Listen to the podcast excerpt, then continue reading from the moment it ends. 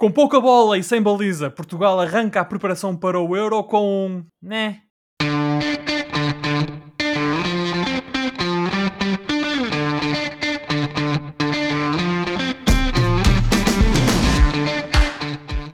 Bem-vindos a mais uma emissão dos Meninos de Ouro. Eu sou o Filipe Vieira, comigo estão o José Lopes e o João Pedro Oliveira e estamos novamente reunidos para uma conversa transatlântica sobre futebol. Eu estou nos Estados Unidos, o Oliveira está no Reino Unido e o Josué está em Portugal. Meus amigos, como estão? Josué, que contas tudo Barcelos?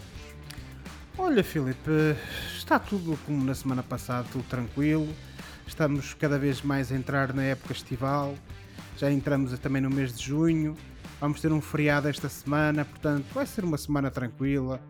E estamos cada vez mais uh, desconfinados, cada vez mais num, uh, já num registro de veraneantes. E portanto, há que aproveitar este belo sol com que normalmente a natureza presenteia o nosso país. Coisa tão bonita de se dizer, Josué. Muito bem. Uh, por falar em sol, uh, aqui nos Estados Unidos, no nordeste dos Estados Unidos, está um calor diabólico. Está muito, muito quente. Uh, João Pedro, tens esse problema em Londres ou, ou, nem por isso? Nem por isso. Boa noite, amigos. Não, o tempo esteve bastante ameno durante o fim de semana, apesar de ter chovido um bocadinho no domingo de qualquer forma, aquilo que se fala mais aqui, meus amigos, é da quantidade de ingleses que correram em debandada para os aeroportos em Portugal para poderem regressar e não terem que fazer quarentena, não é? É o que se fala mais. A fuga, a fuga após a passagem de Portugal da lista verde para a lista âmbar, não é, João? É verdade, a fuga dos ingleses para a Inglaterra. Quero também dar as boas-vindas aos ouvintes da Rádio Barcelos, que se juntam a nós todas as terças-feiras às 23 horas e, e, hoje vamos falar uh, do Euro 2020, vamos também falar da final do Europeu de Sub-21, que infelizmente não caiu para o lado uh, português. Vamos também abordar a candidatura ibérica à organização do Mundial de 2030. Vamos começar com a seleção portuguesa, uh, que foi até Madrid defrontar a Espanha num jogo de preparação para o Europeu. O resultado final foi um empate a zero, o, já, o resultado que é já habitual nos jogos entre Portugal e Espanha. Uh, e este foi um jogo em que a seleção espanhola foi sempre mais perigosa, em que dominou a primeira parte, eu diria quase por completo. Portugal melhorou na segunda parte, com as entradas de Bruno Fernandes e Pote, mas a Espanha foi sempre superior e teve as melhores oportunidades de golo. E eu gostaria de referir que Portugal fez apenas um remate enquadrado com a baliza espanhola em todo o jogo. Uh, o jogo expôs, na vossa opinião, algumas das fragilidades da seleção portuguesa. Uh, eu confesso que ver o campeão europeu num jogo amigável contra uma seleção forte como a espanhola, jogar na expectativa, jogar na retranca, jogar no contra-ataque, uh, dá uma ligeira dor de peito. Uh, Josué, concordas? Ó oh, Filipe, eu concordo contigo e de facto, sendo nós campeões da Europa há 5 anos, aliás, eu costumo dizer que isto não é o Euro 2020, é o Euro 2020 e meio. uma situação caricata que estamos a viver, disputar esta competição um ano depois, mas uh, eh, um, ehm, tentativas de piada à parte, uh, acho muito sinceramente que tivemos mais um daqueles casos uh, em que Portugal eh, foi como o nosso engenheiro do Euro costuma, costuma muitas vezes fazer, foi jogar contra uma equipa grande também numa de estar mais na expectativa, de procurar sobretudo defender melhor, eh, mas também me parece, por outro lado, que também não havia ali muita vontade de meter o pé. Eu acho que aquilo, até certo ponto, apesar da Espanha. Dois lados ou, só, ou mais do lado português?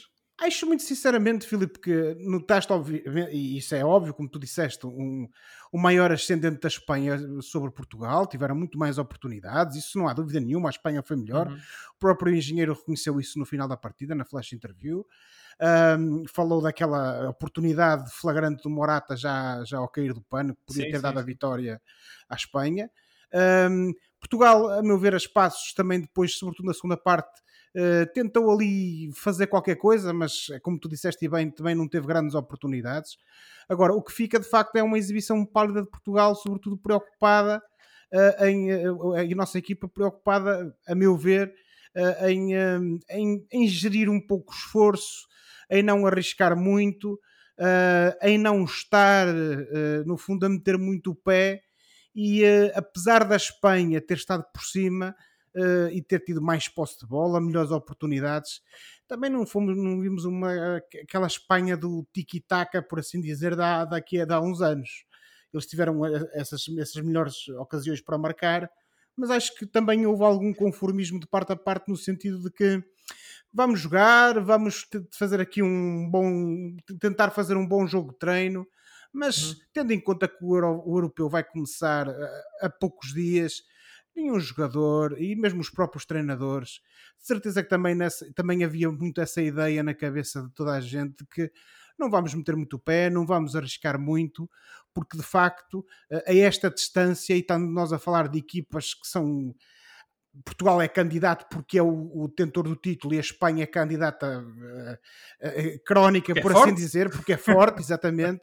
Os próprios, nenhum jogador quer, quer estar uh, chegar a esta fase e ter, correr o risco de ter uma lesão ou algo do género. Dito isto, Portugal claramente inferior à Espanha, Espanha melhor, e como disse o engenheiro, e eu concordo plenamente com ele, que disse, referiu ele no final da partida, se a Espanha tivesse ganho, não surpreenderia ninguém. Não.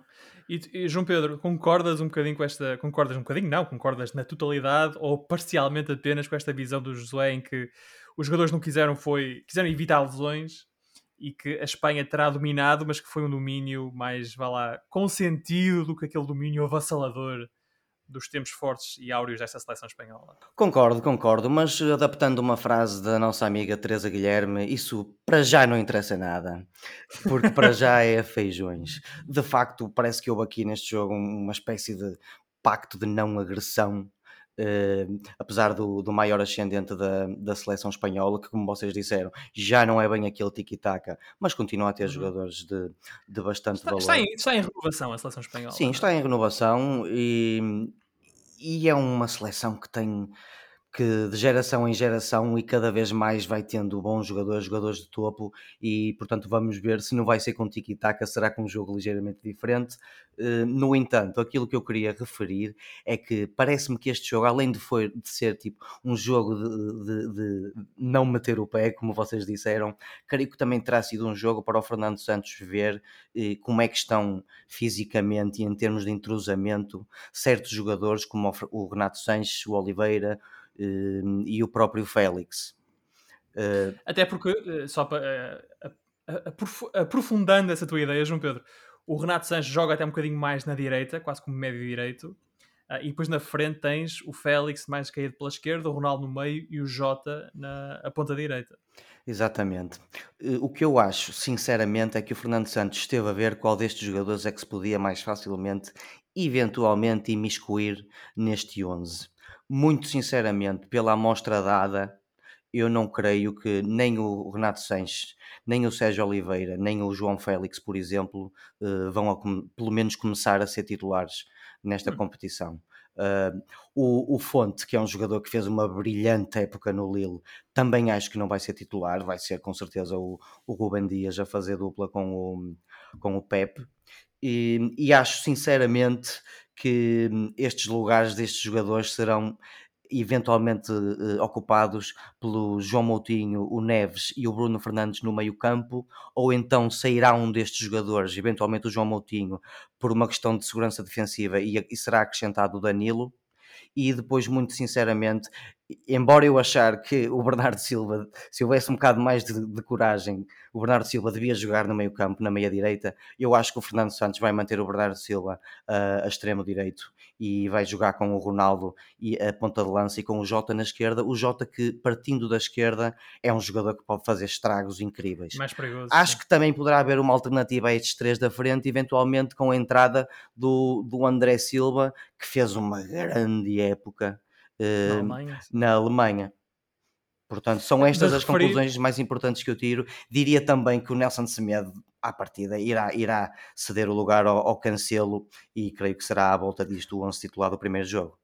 A esse, esse, respeito de referir que os três jogadores do Manchester City estavam ausentes deste jogo, portanto, João Cancelo, Rubem Dias e Bernardo Silva tiveram mais uma semana de férias, portanto, não estavam disponíveis para este jogo, e isso explica como, por exemplo, o Fonte foi titular, o Nelson Semedo foi titular, um, mas então, olhando para, para, para o jogo e, portanto, perspectivando já o jogo de, contra a Hungria, embora haja um amigável com Israel na quarta-feira, Um, Josué, tu olhas para a seleção portuguesa e achas que o engenheiro na, na quarta-feira contra Israel vai voltar a tentar testar o 11 ou o 11 que subir uh, ao relevado do estádio de Alvalade para jogar contra Israel será já uma espécie de ensaio geral para o jogo com a Hungria? Oh, Filipe, a tua, a tua questão é bastante pertinente. Eu, muito sinceramente, acho que já vamos ver contra Israel, apesar de ser uma equipa mais fraca que a Espanha, como é óbvio, já vamos ver ali um semblante daquilo que poderá ser a ideia do engenheiro para o, para o, para o primeiro jogo contra a Hungria.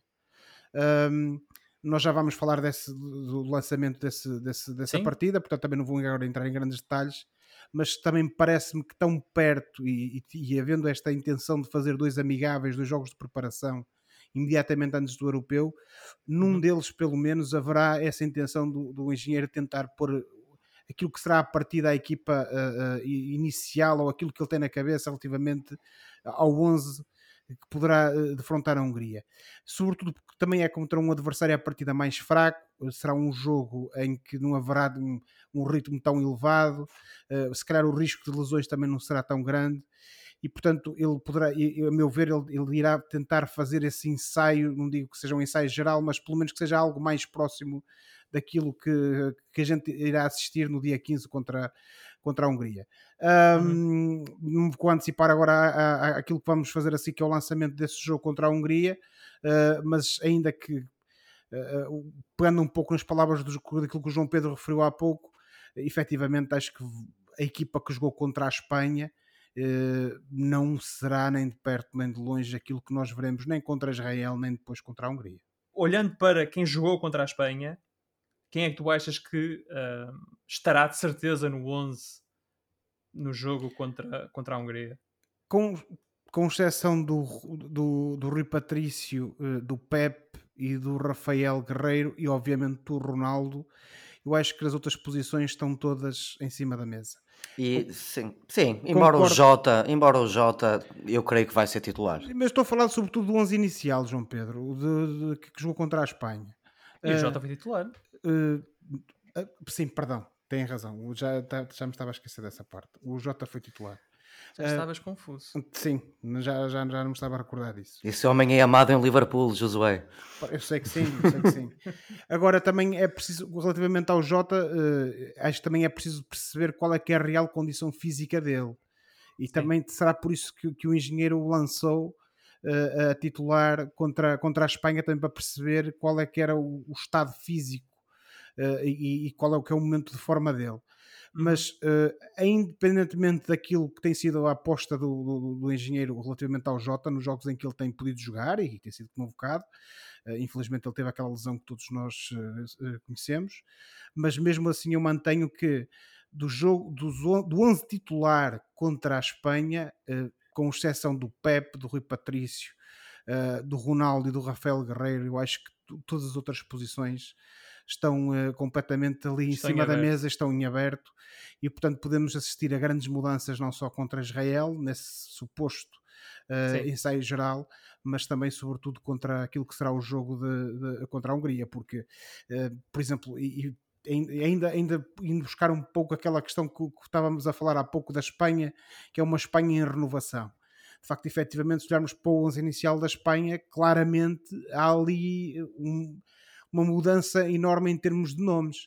Agora, em relação a Portugal, e por exemplo, pegando naquele dado que o, que o Oliveira referiu que uh, na nossa lista de convocados temos 11 uh, eh, campeões europeus, uh, eu penso que o, o, engenheiro, à semelhança do que tem feito também nos últimos anos, há ali um conjunto de jogadores no qual ele confia, que uhum. fazem parte quase sempre daquilo que são a, a, a que é a abordagem dele ao, ao, aos jogos e portanto eu acredito que vão ser apostas seguras. E podíamos estar agora aqui a falar do William Carvalho, podíamos estar aqui a falar também do João Pois, Martinho, eu, eu aos, Oliveira, aos, teus, mas... aos teus 4 ou 5 jogadores sim. eu acrescentaria ou o William ou o Danilo, um deles estará sim, Sim, mas eu estou a falar mesmo é, é por contraposição ao 11 da Espanha, ou seja, do, pegando no 11 do jogo contra a Espanha, só aquele número de jogadores que eu referi há pouco é que eu acho que são provavelmente apostas que se vão manter. Quanto ao resto, está tudo em aberto e acho muito sinceramente que irão, irão haver essa, essa alternância, irá haver essa, essa, essa, mudança.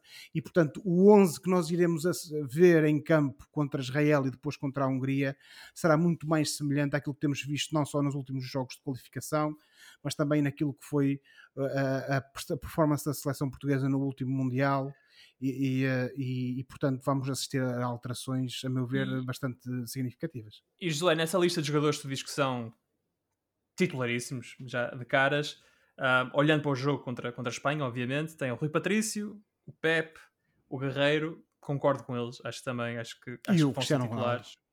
E depois o Ronaldo, eu queria falar do Ronaldo. Um, temos, o João Pedro já referiu, temos o André Silva no banco, o André Silva que é o melhor marcador dos campeonatos europeus, que não se chama Ronaldo, Messi ou Lewandowski. Um, o Ronaldo, nesta fase da carreira dele, é cedo para nós falarmos de uma seleção em que o Ronaldo não seja titular indiscutível, ou a importância que ele tem no balneário, a importância que ele tem por ser o Cristiano Ronaldo, implica que ele jogue sempre, mesmo que isso implique sacrificar alguém como o André Silva, que está num bom momento de forma. João Pedro, o que é que tu achas? O Ronaldo é Ronaldo mais 10? Ou está a chegar à altura que nós temos que começar a pensar que o Ronaldo, se calhar, uh, pode não ser sempre titular? Ah, creio que estamos a chegar a uma fase de equilíbrio dessas duas eh, componentes, sinceramente. Acho que é cada vez menos Ronaldo mais 10.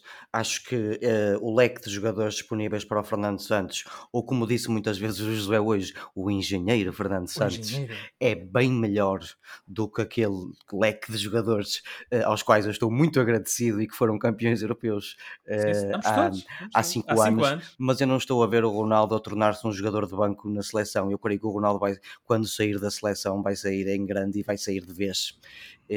Creio que estamos num momento em que cada vez mais podemos e devemos aproveitar a grande qualidade do, do plantel que temos, juntamente com a enormíssima qualidade e experiência do Cristiano Ronaldo. E acho que é nesse equilíbrio que, que o Fernando Santos vai tentar eh, levar Portugal à final, esperamos nós. Mas, por exemplo, tu, tu vês um cenário em que jogadores como Bruno Fernandes, Bernardo Silva, Diogo Jota, André Silva e Cristiano Ronaldo possam estar todos em campo ao mesmo tempo. Porque o Ronaldo já não pode jogar na faixa, não é? O Ronaldo agora é um jogador de, de área. Filipe, não, aí já não concordo assim tanto contigo. Embora, ah. ache, embora ache que neste momento será eventualmente mais útil a ponta de lança, o Cristiano Ronaldo, até porque, ainda há bocado falámos, o Jota é um jogador que, que, parte muito bem do lado esquerdo, mas também é um bom jogador de alas, não tem necessariamente que jogar do lado esquerdo. Ainda assim, o Ronaldo ainda tem futebol para jogar na ala. Ele chegou a jogar alguns jogos na ala uh, na Juventus ainda, portanto ele não foi sempre ponta de lança, muitas vezes até jogou uhum, num sistema, Morata, sim. sim. num sistema de dois pontas de lança com o Morata, em que o Morata até se fixava um bocado mais e o Ronaldo baixava até um bocadito mais para ir buscar a bola e ele que tem aquela velocidade incrível, que inclusive é, contra a Espanha voltou a ser elogiada, eu creio sim. que uh, jogando na faixa continua a não ser um problema para o Ronaldo muito sinceramente. Uhum. Esse, esse númerozito de jogadores que, que, tu enunciaste agora, eu creio que neste momento ainda podem todos uh, jogar precisamente porque eu acho que se for preciso, o Ronaldo pode jogar na ala.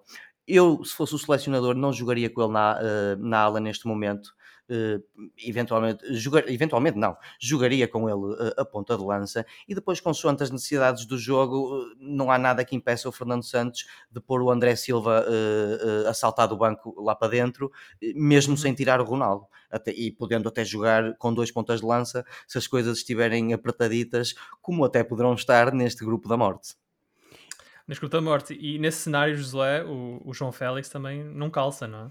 Não, não calça. E eu concordo contigo, uh, até porque o João Félix não fez uma época por aí além no Atlético, não obstante ter sido campeão espanhol.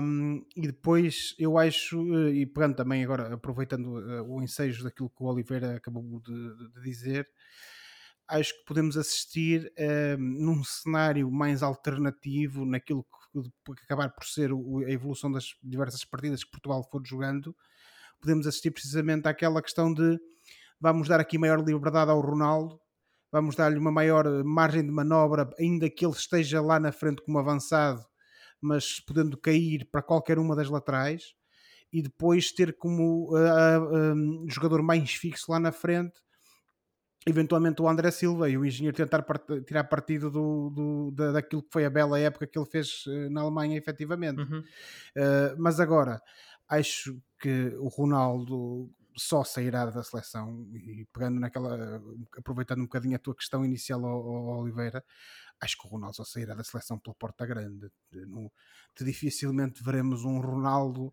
entre aspas, a romper banco e a, e a permitir-se, tanto ele, porque é o capitão, porque é o jogador que é, uhum. foi o jogador que foi, e não estou a vê-lo a, a, a, a, ir a, a aceitar, tanto ele a aceitar como a própria federação tentar fazer passar por um, não, digo, não lhe vou chamar um Sim. calvário, mas por um processo de, de uma curva uh, descendente de protagonismo na seleção. E o, Ronaldo, Fernando Santos, o próprio e, Fernando e Santos o Fernando Santos, não é? ou seja, o Ronaldo ou sai por cima eh, ou então... Portanto, nesse num... aspecto, o Ronaldo muito mais parecido com o Figo, por exemplo, foi sem titular, do que com uh, o Rui Costa, que acaba o Euro 2004 no banco. É verdade. E acaba a sua carreira na seleção no banco. É verdade, sem dúvida nenhuma. Eh, acho que.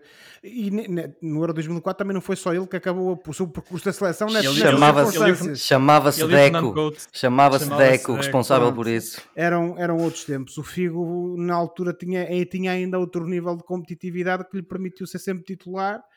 E depois, como também o Oliveira referiu e bem, e tu também, também tocaste nessa parte, Filipe, isto são jogadores que a importância deles vai muito para além daquilo que se passa claro. dentro do, das eh, quatro Ninguém está a imaginar o Messi no banco da Argentina, por exemplo. Quer dizer, são, é um jogador que está disponível, vai jogar. Exatamente. Vai, vai ser sempre titular. Um, antes de avançarmos para o próximo tema, porque o, o Oliveira tornou-se num, num perito da seleção húngara e, portanto, vamos falar da seleção Ui. húngara. Uh, já a seguir, uh, mas eu queria avançar com. Aliás, o, espécie... o, Oliveira dá 15 dias esta parte como golaço todos os dias, até. Todos os dias. um, queria pedir-vos uh, uma, uma jeito de provocação. Qual é que vocês acham que vai ser o 11 da seleção uh, no arranque da prova? Já que este é o último programa antes do arranque uh, Portugal no jogo com a Hungria. Uh, e José, podemos começar contigo, já que tu enunciaste os jogadores para ti são intocáveis. Uh, monta aí um 11 rapidinho. Ora bem, eu muito sinceramente acho que vamos ter uh, o, o, o Rui Patrício na baliza, acho que isso é, é inquestionável uh, e partindo do princípio que está tudo bem com ele depois do que aconteceu na, na, naquele lance muito infeliz é, há uns meses com o Wolverhampton. Depois teremos, já recuperou. Já, já está recuperado. Já, já passou. Depois nas laterais da defesa teremos o Cancelo na direita eu e o Rafael Guerreiro na esquerda. No centro acho que teremos o Ruban Dias e, e teremos o Pepe. Uh, depois no meio campo acho que teremos o William Carvalho e o João Moutinho. Depois teremos o Bruno Fernandes e o, uh, o, uh, o Bernardo Silva a caírem nas laterais, a jogarem ali um pouco a deambular entre o centro e as laterais.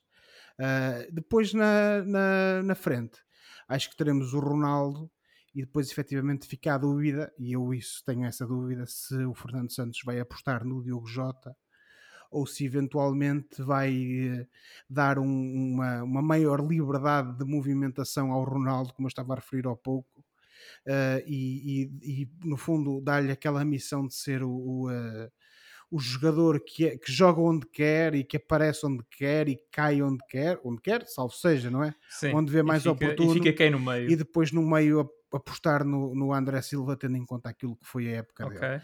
Podíamos okay. falar eventualmente daquela questão do Jota, podíamos até falar aqui num wild card qualquer do Fernando Santos eventualmente a se calhar até no jogo contra a Hungria, que, part... que vai ser um jogo importantíssimo, mas que a partir de encontrar uma equipa mais uh, acessível para a nossa seleção, apesar de jogarmos, no fundo, vamos jogar em casa do adversário, não é?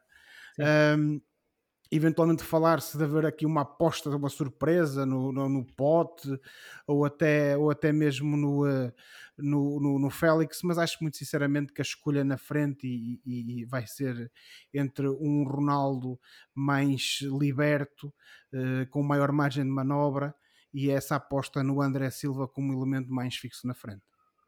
E tu, João Pedro, o que é que tu achas? O João Pedro vai ser um bocado mais conciso e, portanto, eu não mudo o guarda-redes nem os defesas que o Joé referiu.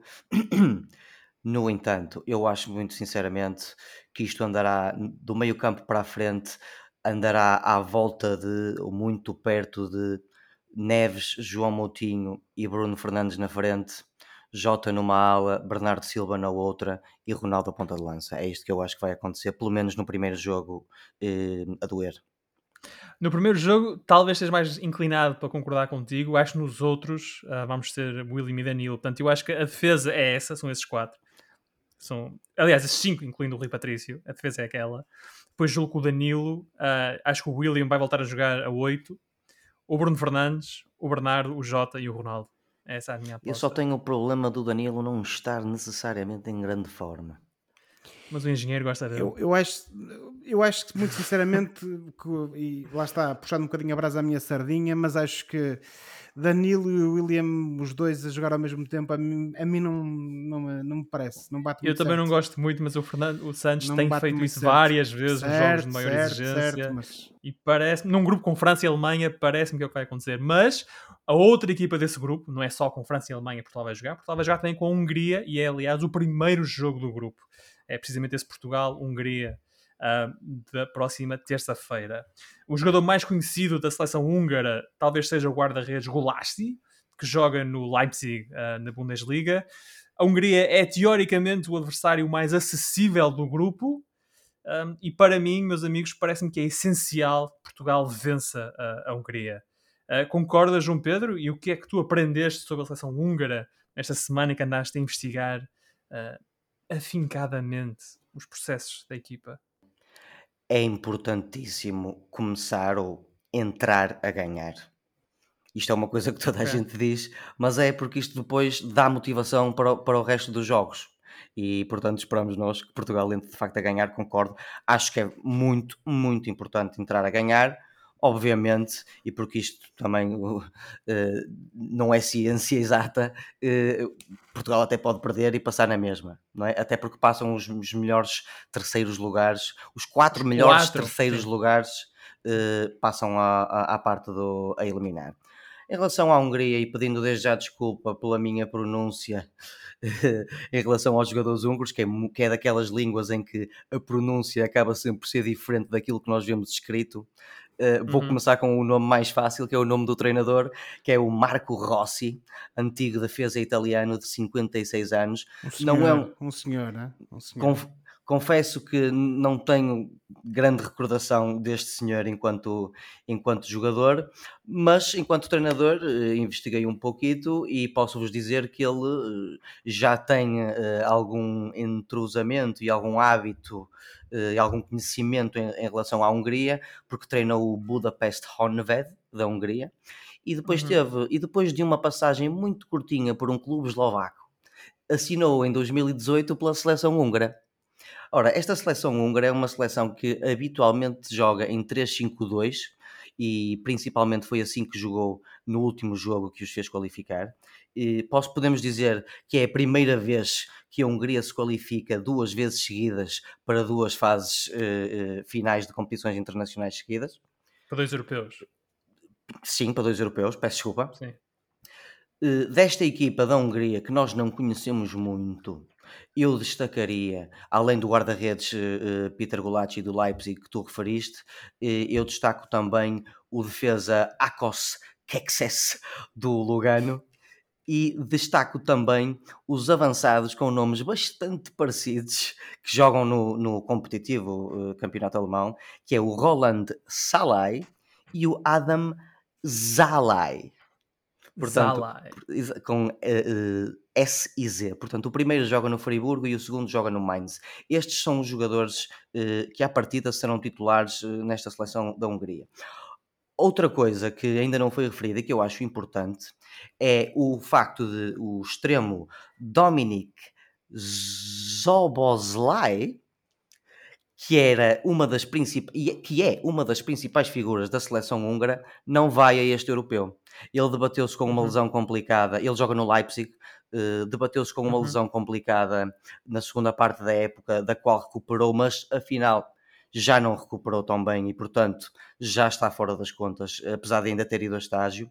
Este jogador é uma grande perda da, da Hungria e eu posso-vos dizer porquê. Por exemplo, no último jogo que fez pela Hungria, que foi o, o, o jogo do playoff de qualificação para este mesmo europeu, uh, a Hungria ganhou a Islândia por 2-1 no minuto 92 com, este, com um golo deste jogador, o Dominic Zobolzlai, que é um nome complicadíssimo de dizer. Portanto, esta é uma pecha na, na, na seleção húngara que os húngaros estarão a, a, a, a pela qual os húngaros estarão a chorar uhum. No, eh, e por isso, mas também pela grande qualidade que Portugal tem, nós temos que acreditar que este será o jogo mais fácil, teoricamente, de Portugal e que Portugal tem que ganhar.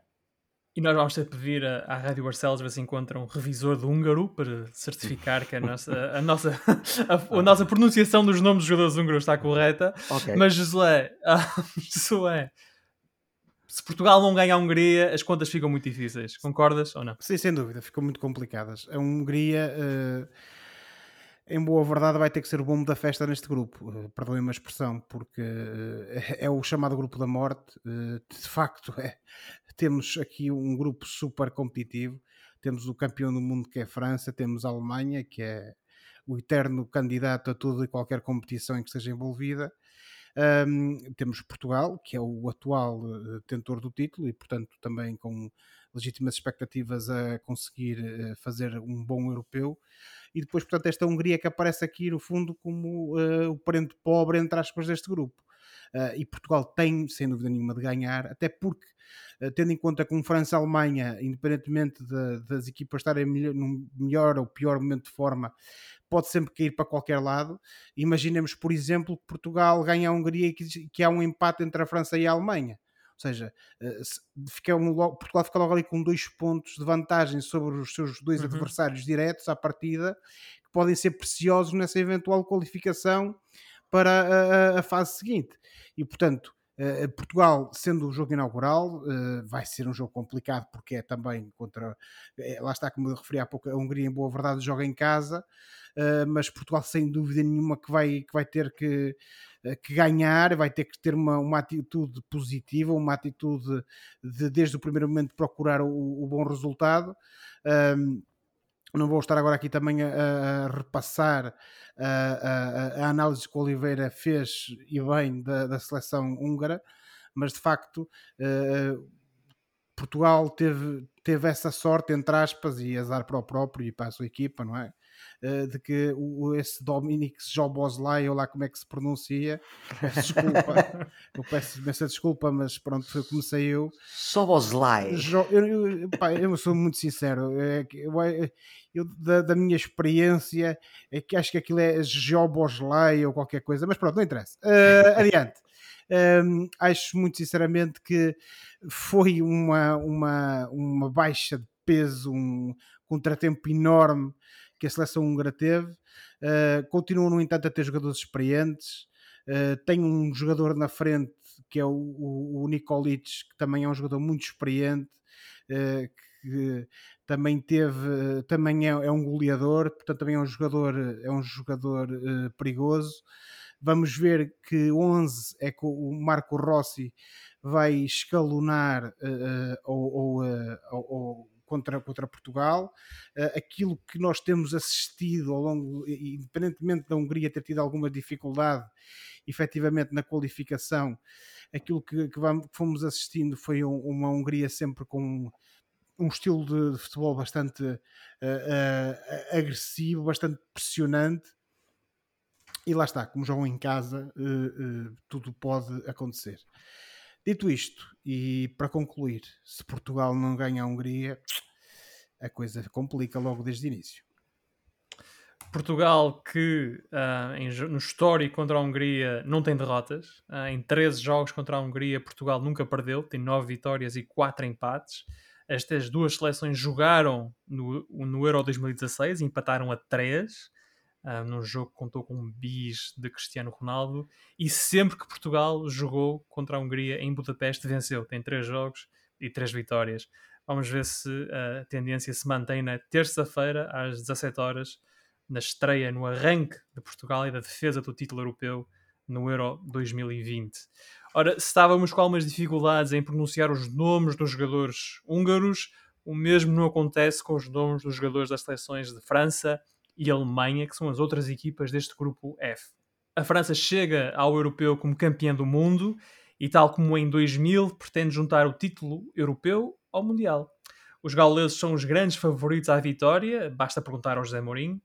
E uh, uh, olhando para os nomes dos jogadores que compõem o plantel, é fácil perceber porquê. Uh, nomes como Mbappé, Griezmann, Coman, Pogba, o, o ídolo do João Pedro, do Gol Kanté, Varane, Loris e o regressado Benzema, entre tantos, tantos outros. Uh, João Pedro, a França é a equipa mais forte, não só deste grupo, mas eu diria da, que está em prova? Acho sinceramente que a França, a par da Alemanha, são as equipas mais fortes e os grandes candidatos a ganhar este europeu. Basta olhar para, para perdão, basta olhar para as convocatórias destas duas seleções para ficarmos, para o adepto de futebol ficar logo com água na boca, ou no nosso caso, com um bocado de medo. Um bocado porque... de medo. Aliás, deixa-me só interromper, já que falaste na Alemanha, jogadores que fazem parte do plantel da seleção alemã, eh, incluem campeões do mundo 2014, como Neuer, Hummels, uh, Toni Kroos e o eterno Thomas Müller e também novos craques como Rudiger, Gnabry, Gundogan, Sané e Timo Werner.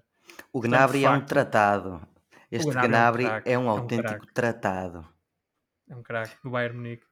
Uh, portanto, mas continua a dizer de facto em relação à Alemanha e à França serem as equipas, na tua opinião, mais fortes em Sim, prova. Sem dúvida nenhuma. Na, na teoria e, e, e, e, na prática também, porque nós já, já vimos jogos recentemente destas seleções e estas equipas são claramente os grandes candidatos a ganhar este Euro. Por mais que, que, que haja aqui uma, uma grande campanha, como há eh, sempre que estas competições eh, acontecem aqui em Inglaterra, os ingleses dizem sempre vai ser este ano, vai ser desta. No entanto, eu não coloco a Inglaterra no, no, no leque dos favoritos, embora as casas de apostas coloquem a Inglaterra como o segundo favorito a ganhar esta competição, a seguir à França, eu não concordo. Acho que em isso é termos é, de Isso é só para ficar com o dinheiro dos apostadores, é, é, se calhar.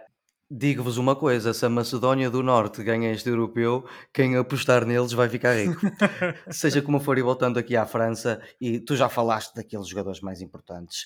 Eh, claramente a França vai ter, que, vai ter que jogar com dois pontas de lança, porque eu não estou a ver o Benzema, que foi agora repescado para reforçar este plantel, que já de si era ótimo, a ir para o banco. E obviamente também não estou a ver o Griezmann e o Mbappé a, a irem para o banco. Acho muito sinceramente que, tal como no último jogo de preparação, vai jogar o Mbappé e o Benzema na frente com o Griezmann atrás e depois os outros jogadores, os outros brilhantes jogadores que a França tem, como o Pogba, o Varane eh, o próprio Dinha, que é um lateral que eu aprecio imenso, que joga no uhum. Everton, o Loris, que é um jogador, que é um grande guarda-redes e, que, tem a experiência que os 35 anos dão a um, a um jogador, uhum. tornam esta seleção verdadeiramente temível e, para mim, um grande candidato.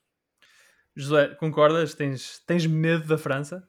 Oh, Filipe, eu medo, medo, uh, quer dizer, uh, não tenho, uh, porque uma pessoa medo só tem que ter da morte, digo eu, apesar de ser inevitável. Mas, de facto, a França, à partida e no papel, parece ser o, grande candidato a vencer este, este europeu, porque, em boa verdade, a espinha dorsal da equipa, como foi falando também o Oliveira, o Loris, o Varane, o, o Kanté, o Mbappé está lá uh, e, e, dificilmente se encontram pontos fracos uh, numa equipa como, como a França. Uh, é, é, é, certo que também, relativamente àquilo que foi o último Mundial, também fomos a, assistindo à entrada de um ou outro novo nome, mas a equipa dorsal mantém-se. São jogadores com muita qualidade, são jogadores que a qualquer momento podem decidir uma partida. Agora, a meu ver, relativamente à França, uh, o maior ponto de interesse e, e, e, que no fundo acho que vai determinar como é que as coisas vão correr é o efeito do regresso do Benzema, sou-vos muito sincero. Uhum. Porque hum, não, não sei se o regresso dele e não vamos agora estar aqui também a, a, a recalcar toda a novela, a história do seu afastamento, a história do seu afastamento e toda a novela que até tem contornos de caso judicial relativamente a, a, é, Foi literalmente um caso de polícia. Literalmente um caso, foi e acho que ainda é um caso de polícia. Uh, portanto, uh, agora vamos ver até que ponto é que este, este regresso do Benzema uh, até porque tudo não será um problema e não será um elemento de desequilíbrio dentro e fora do campo, porque isto foi uma novela, ah, é uma novela mas, que tem anos e, e, muito sinceramente vamos e reparem no seguinte, e nós todos assistimos a isso ao longo dos anos. Uh, o próprio Didier Deschamps já teve uma série de, de afirmações ao longo dos anos sobre a, a, as sucessivas não convocatórias do, do Benzema que também deixam tudo isto numa situação bastante dúbia e portanto uh, temos que perceber o que, é que, o que é que vai acontecer. Portanto acho que uh, relativamente à França sem dúvida que é um grande candidato mas essa questão do, do regresso do Benzema poderá uh, introduzir aqui um elemento de alguma incerteza. Sim, e eu ia dizer que Portugal joga, fecha o grupo com a França e seria importante chegar a esse jogo já qualificado para não precisar ter de vencer ou pontuar com a França mas, João Pedro, para fazer isso, Portugal tem de ganhar, ou pelo menos pontuar com a Alemanha. E Portugal não vence a Alemanha num jogo oficial desde o saudoso Euro 2000, com o hat-trick de Sérgio Conceição. Aliás, aqui um parênteses, eu vi esse jogo a, a semana passada na Sport TV, eles estão a fazer uma, uma maratona de jogos é verdade, de Portugal, é verdade. de Portugal no, no, em antigos europeus e eu vi esse jogo e gostei muito de recordar o tempo em que andava no oitavo ano e uh, em que vibrei com esse jogo, uh, com o Atrix Sérgio Conceição. Mas, uh, mas, João Pedro, tu que olhaste para a equipa da Alemanha, achas que Portugal tem condições, tem qualidade para derrotar a Alemanha? Achas que Portugal pode aspirar a derrotar seleções como a França e a Alemanha neste europeu? Acho muito sinceramente que é mais fácil Portugal aspirar a ganhar a, estes três, a estas três seleções, porque Portugal também tem uma grande seleção e Ora, fala, nós, fala, fala. Como nós sabemos, como nós sabemos, a qualidade não chega. Há incontáveis exemplos de, de, de, de, equipas inferiores que ganharam em equipas superiores. E Portugal até podemos considerar que terá um, um, uma, um plantel, e isto acaba por ser também uma questão de opinião, não é? Uh, inferior a estas duas seleções, não deixa de ter uma grande seleção. Portugal. Tem grandes jogadores. E sim. portanto, uh, é, é difícil enfrentar a França e é difícil enfrentar a Alemanha. O que eu acho, é, muito sinceramente, é que Portugal tem condições para ganhar a qualquer equipa do mundo. Quem tem o plantel que Portugal tem neste momento, ainda agora, ainda agora o defesa central de Portugal acabou de ganhar o prémio de melhor jogador desta época em Inglaterra. E isto é só um exemplo. Quem tem Rubem este Dias. plantel, quem tem Rubem Dias, quem tem Ronaldo, quem tem um, um, um centrocampista que numa época fez 18 golos, e destronou o, o, o, Frank Lampard no médio que mais gols marcou na Premier League, por exemplo. Não, não, não pode ter medo de jogar contra Alemanhas e Franças e Brasis. claro que são adversários temíveis e que impõem muito respeito. Oh, mas, mas... Sabes, sabes que o Brasil não fica na Europa. Sim, mas é um exemplo de uma grande seleção, é isto que eu estou, que eu estou a, a referir, já, seu já malandro. Foi, já foi, já foi. Mas estou a gostar, João Pedro, quem fala assim não é como dizer, quem fala assim não é gago, portanto, não, facto, assim, não, também não, força e vontade não, para, não, para exatamente, não há grandes, ganhar. Sim, não há, grandes, não há grandes desculpas, muito sinceramente. Sabemos que são duas grandes seleções, no entanto, Portugal tem plantel para ganhar. Uh, da Alemanha, só para, só para acabar, eu, tu já referiste quem são os, os melhores jogadores. Eu só vou acrescentar aqui outro que fez a melhor época da vida dele este ano, que é o Ilkay Gundogan. 30 anos, esteve até nomeado para melhor jogador da Premier League este Sim. ano e, e, portanto, é um jogador que também. Colega de Rubem Dias no Manchester City. Exatamente, ou seja, um jogador que conhece bem estes jogadores e um jogador que este ano fez muitos golos e assistências e, uhum. portanto, também ele é um jogador temível. Outra coisa que eu gostava de referir: esta é a última competição com Joaquim Low o selecionador uhum. alemão. Portanto, isto poderá também dar outro tipo de, de motivação, ou como se diz em futebolês, ela eh, aos, eh, aos jogadores alemães para, quem sabe, ganhar eh, ou, ou darem o seu máximo para darem um título ao Joaquim Low. O Loki é selecionador desde 2008, creio eu. Ele, ele, tomou conta da seleção depois do Klinsmann sair após o Mundial de 2006 na Alemanha e, portanto, foi o selecionador que viu a Alemanha ser campeão do mundo em 2014 e finalista vencida do Europeu em 2012. Eu disse isto Verdade. de cor, portanto, uh, acho, acho, acho, que estou correto. Muitos parabéns, que... Filipe. Ah, muito obrigado. Nada. Foram muitas horas.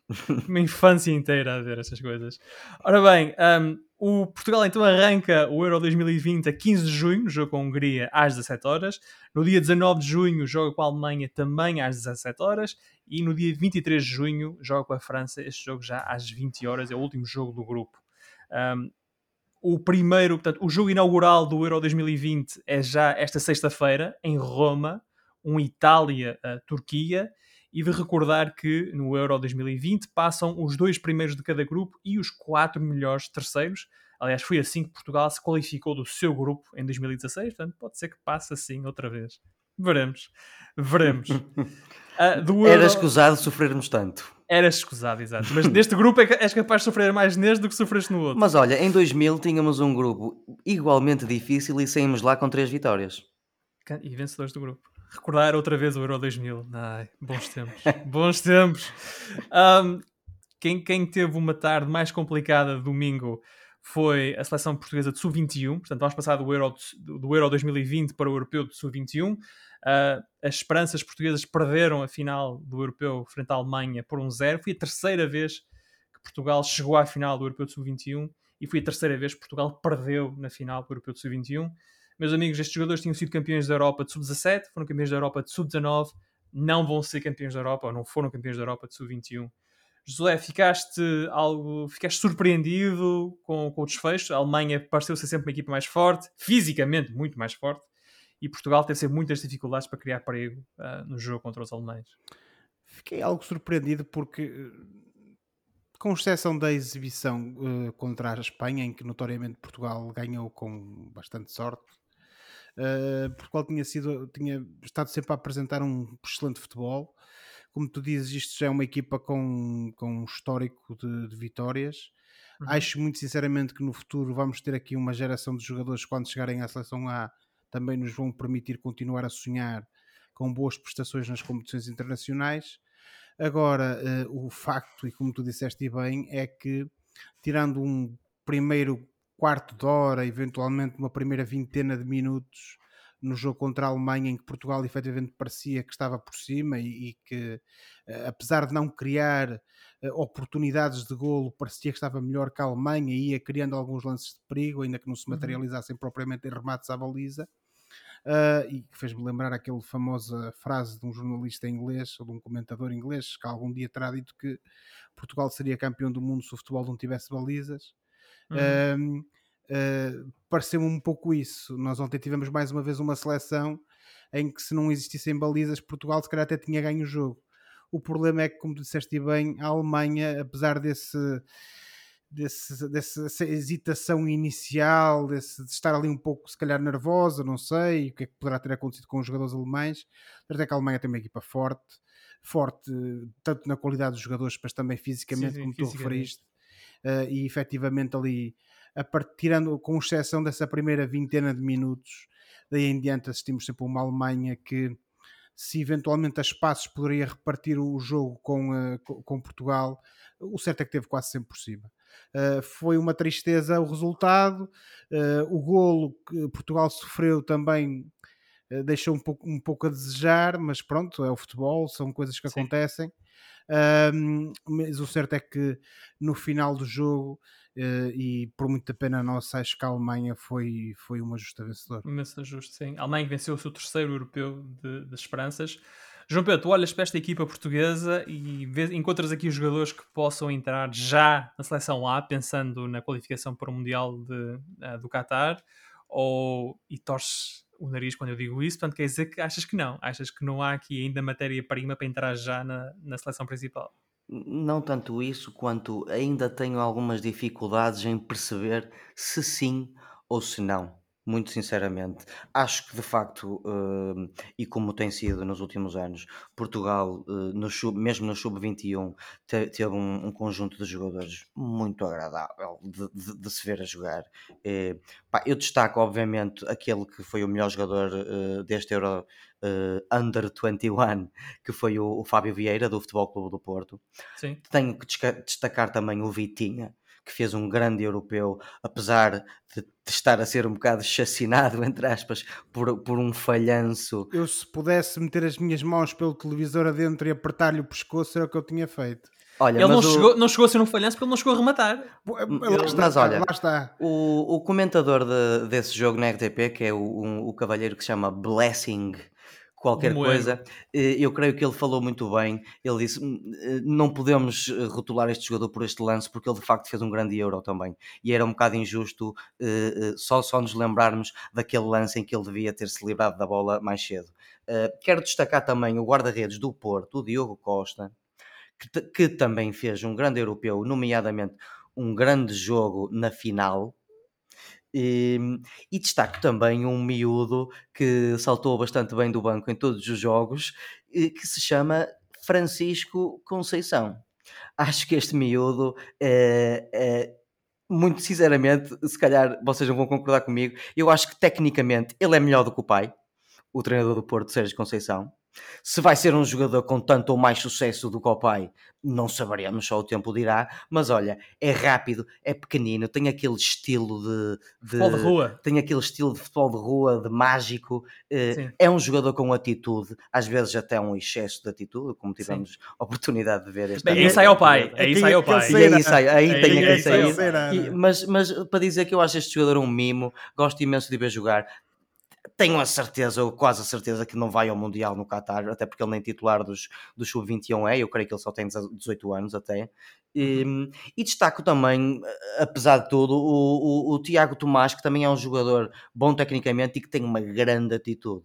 É um jogador que me faz lembrar do Derley. Eu creio que já disse isto antes. Faz-me lembrar o, o, o, o Derley. É pena que a seleção não tenha ganho eh, este Euro, mas eu creio que estão aqui bases bastante excitantes para o futuro.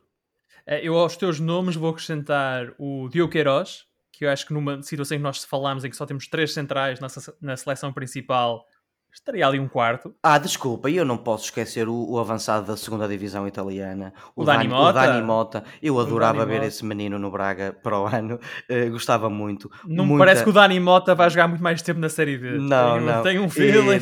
E eu, não, eu, eu confesso, eu não conhecia este rapaz de lado nenhum e fiquei verdadeiramente encantado. Ele é trabalho, ponta trabalho de de trabalho de prospeção da Federação. sim. muito Tal como foi o. Rafael Guerreiro. sim. e muito bom tecnicamente, marcou dois grandes golos, um deles bicicleta à Itália, e eu não podia deixar de o destacar. Sim. Desculpa ter-te interrompido. Não, Filipe. não, eu, eu, o, o, o Diogo Queiroz e depois ia acrescentar o Daniel Bragança, do Sporting. Também um jogador com ricos pezinhos. Eu admiro-me é que o Oliveira se tenha esquecido do Daniel Bragança. O Daniel Bragança tem uns bons pés. Precisa um bocadinho de intensidade. Acho que ontem no jogo É, contra a é. Alemanha, no meio campo, Portugal perdeu o jogo no meio campo, acho eu. Eh, Eles eram tão fortes. O Florentino andava ali sozinho a tentar, a tentar lutar com os alemães e eh, quer o Fábio Vieira, quer o Daniel Bragança, não tinham a. a- Estamos, A força Filipe, física. Estamos, estamos completamente de acordo, mas Eles vão acho, chegar lá. exatamente, Sim, sim, sim, sim. eu acho que há ali, no caso do Daniel Bragança, eh, ele tem mesmo ali tanto talento que, como dizia o outro, um dia ele não vai ser grande. Mas estes jogadores podem não fazer parte da seleção que vai ao Qatar em 2022, mas quem sabe se poderão disputar o Mundial 2030 em Portugal e em Espanha. Ah, foi anunciada a candidatura ah, ibérica à organização desse Mundial em 2030. A FIFA só vai decidir para o ano, nós não sabemos muita coisa ainda, não sabemos ah, quantos jogos seriam em Portugal, quantos jogos seriam em Espanha. Portanto, há muita coisa que não se sabe, mas eu só queria a, vossa, a vossa reação a este anúncio de uma candidatura ibérica à realização do Mundial. Inicialmente incluía Marrocos, mas agora é só Portugal e Espanha. E muito rapidamente, ah, num minutinho, que é que vocês acham? João Pedro, achas que vais ter jogos do Mundial em Portugal em 2030? Em Braga, talvez. Era bom. Uh, Bom, se, se vamos ter ou não, não faço ideia, Filipe. O, o, o que eu acho é isto bastante sensato e adequado, eh, esta, esta junção de Portugal e Espanha, não é? São dois países vizinhos, eh, duas línguas parecidas, um clima agradável, como toda a gente sabe, são países com boa relação, excelentes estádios, excelente comida. Para mim, as melhores comidas do mundo estão na Península Ibérica, os melhores pratos do mundo estão na Península Ibérica e, portanto, eh, se de facto tivermos esta competição eh, em 2030 eh, eh, em Portugal e Espanha, acho que vai ser espetacular. José, será espetacular? Bem, Filipe, tendo em conta como tem sido a tendência nos últimos eh, anos eh, em termos de atribuição eh, dos países que recebem os mundiais, acho que vai tudo depender de se a organização ibérica conhece as pessoas certas na FIFA, se vai pagar os jantares certos, eh, já para não dizer outra coisa, Uh, de todo modo, naturalmente concordo com o Oliveira que se tivéssemos um Mundial uh, cá na, na Península Ibérica uh, seria uma coisa bonita de se ver e sobretudo numa altura em que esperemos que já tenhamos estes tempos pandémicos todos para trás, uhum. voltarmos a ter uma festa em Portugal e, na, e, neste caso também em Espanha, como aquela que experienciamos no Euro 2004, acho que seria algo efetivamente de muito positivo. Além de, que, além de que em 2030 o nosso programa vai ser o mais ouvido em Portugal, por isso vai ser ainda e, melhor. E talvez em Espanha, quem sabe? Talvez, e talvez em Espanha, quem sabe, quem sabe. por que não? Por, por supuesto. Por supuesto, Bom. exatamente, por supuesto. Bom, está na hora do Fora de Jogo, que é muito o programa em que olhamos para o que se passa fora das quatro linhas e oferecemos algumas recomendações ou sugestões aos nossos ouvintes. Uh, João Pedro, começo contigo rapidamente. O que é que tens para sugerir? Bom, eu tenho mulheres, wrestling e anos 80. Muito bem. Portanto, uma série da Netflix criada por, pelas mulheres Carly Mensch e Liz Flahive, ou Flahive, peço desculpa, uh, também não sei pronunciar isto, que são as escritoras e criadoras de, de, umas, de, duas séries que eu aprecio bastante, que é Weeds e Orange is the New Black. Decidiram fazer em 2017 então esta série de comédia dramática sobre jovens mulheres aspirantes a atrizes nos anos, durante os anos 80 em Los Angeles que acabam por se ver metidas numa série sobre wrestling. E a banda sonora desta série como, né, como os anos 80 indicam, é dos anos 80, é muito engraçada, a série é, vê-se bem. Infelizmente, a quarta temporada foi interrompida e cancelada até pela Netflix por causa do Covid, mas há movimentos para ver se se consegue prosseguir a série. Não é uma série espetacular, mas é uma série muito divertida e eu recomendo toda a gente ver. Está na Netflix. Glow, a recomendação do João Pedro na Netflix, é uma série que, fazendo eco as suas palavras, de facto, eh, respira e transpira anos 80.